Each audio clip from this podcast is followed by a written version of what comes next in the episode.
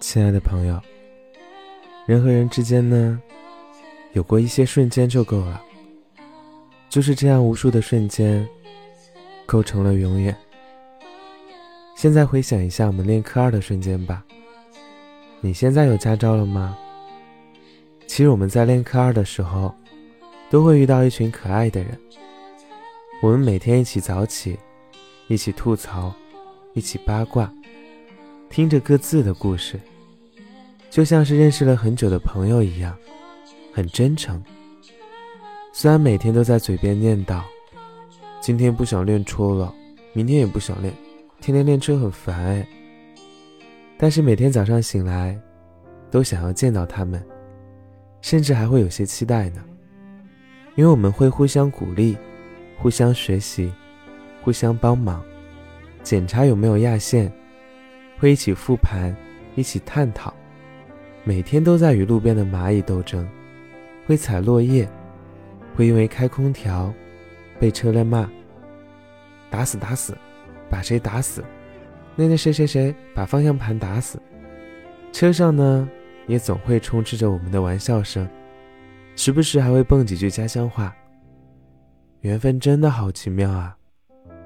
我觉得很幸运，就在这段短暂的时间里相遇，真的是一段特别快乐的感觉。可能走出驾校之后，我们就没有什么交集了吧？但是，我们毕竟在一个小小的家乡里啊，今后总将会遇到的吧？有位朋友说，如果你想说科目二的话。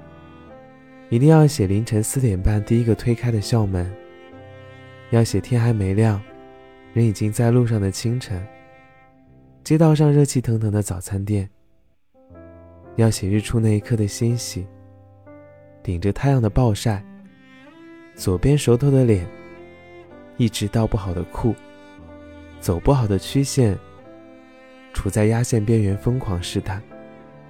你要写打不动的方向盘。只能费力的慢慢搬动。要写练完车，脏兮兮的手，穿着黏黏糊糊的衣服，白色的鞋子最后也会变得黑色。